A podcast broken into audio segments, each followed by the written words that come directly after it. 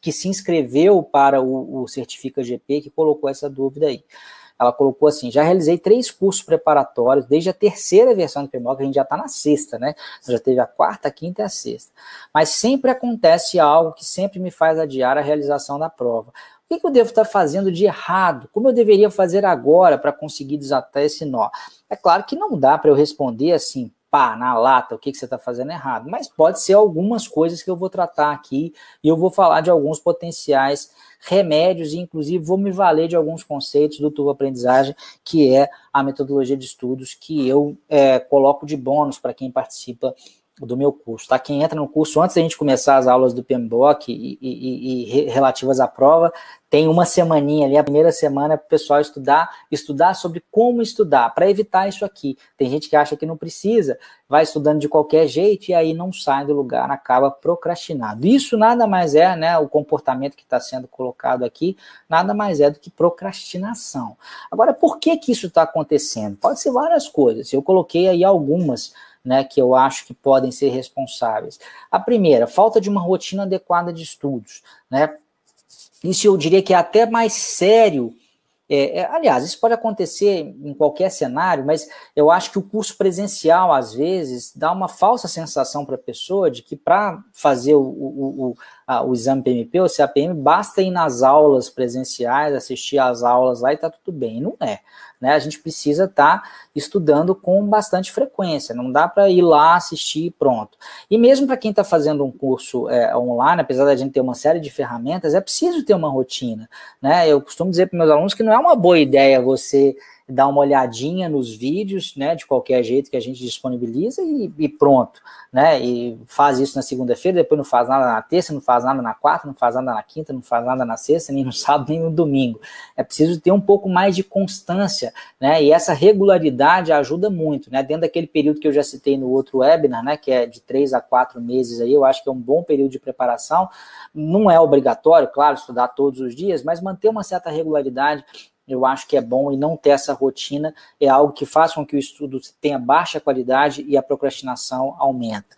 Outra coisa é o método de estudo não adequado, e aí eu vou falar a respeito disso mais tecnicamente. Então, às vezes as pessoas até estudam todo dia ou quase todo dia, mas de uma forma não eficiente. Eu vou mostrar por que, isso acontece. Ou então a ausência de concentração, quer dizer, a pessoa também está ali estudando, e não consegue é, é, focar. Então é, é, a diferença que eu falo com os meus alunos entre hora bruta de estudo e hora líquida de estudo, né?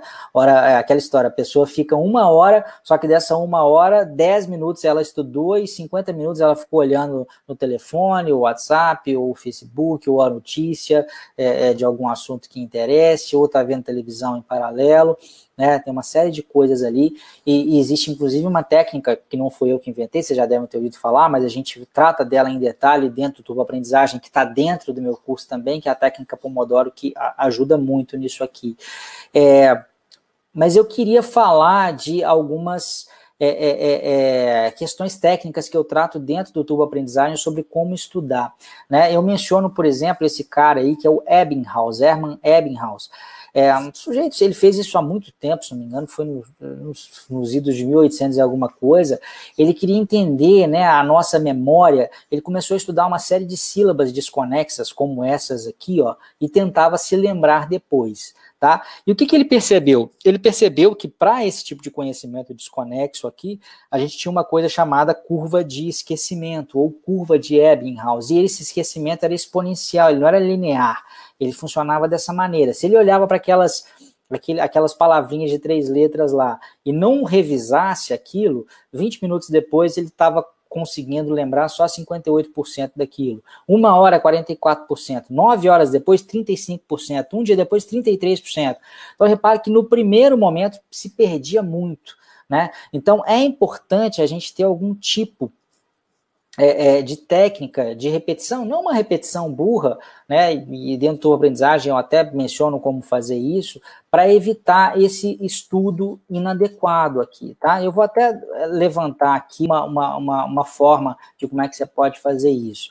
Né? E por que eu estou dizendo isso? Porque é, aprender, né, gente? Tem gente que acha que aprender um assunto a, a, ponto de ser capaz de fazer uma certificação, basicamente é adquirir os conhecimentos e habilidades, mas não é. Você precisa de adquirir os conhecimentos e habilidades e você precisa de ter esses conhecimentos disponíveis na memória para uso em problemas e oportunidades futuras. Um desses problemas vai ser a prova em si. Outra desses problemas e oportunidades vai ser a sua vida prática. Então, assim, quem é, está é, executando a gestão de projetos tem, inclusive, mais facilidade né, para aprender, porque aquilo está acontecendo no dia a dia. Quem não tem precisa de ter algum tipo de recurso, como a, alguns que eu vou mencionar aqui já já.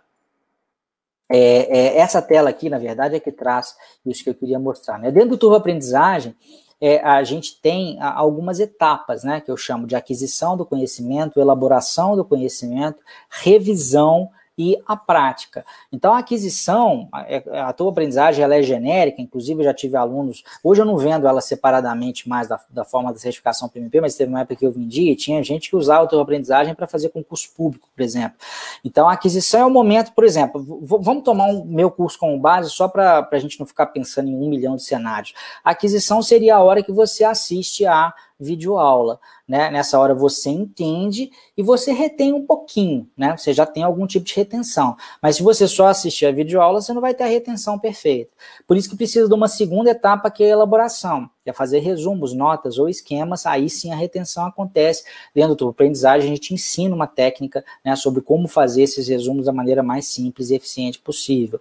E depois entra a parte da repetição espaçada, né? Você revisa, revisa, você pode revisar tanto essa, esses seus resumos aqui que você é, realizou e também a gente já dá, né, de bônus lá dentro do curso, um, os áudios. O áudio ele serve justamente para. O áudio não é para substituir o vídeo. O áudio é para ser essa repetição, que você vai colocar no seu carro, você vai colocar no seu iPod, você vai colocar no seu telefone celular, no seu smartphone, e vai estar tá ouvindo é, é, ao longo dos dias, sem que isso te tome mais tempo, na hora que você está indo para o trabalho, na hora que você está na academia. E a prática também, que são os exercícios simulados e flashcards. Então, assim, eu não vou entrar em muito detalhe, eu só queria mostrar para vocês que existe uma estrutura né, que eu, que eu procuro ensinar para os meus alunos para evitar isso aqui, né, um método de estudo que não seja adequado. Eu desconfio que a maioria das pessoas que estão né, nessa situação aqui de, pô, já estudei, já tentei e tudo mais, é isso. Ou está faltando disciplina numa rotina de estudos, ou o método de estudo não está adequado. E, na verdade, esse método aqui, quando ele está inadequado, ele força a indisciplina, e da mesma forma, um método adequado força a disciplina, como vocês já devem ter percebido. E aos de concentração também existem técnicas como a Pomodoro para lidar é,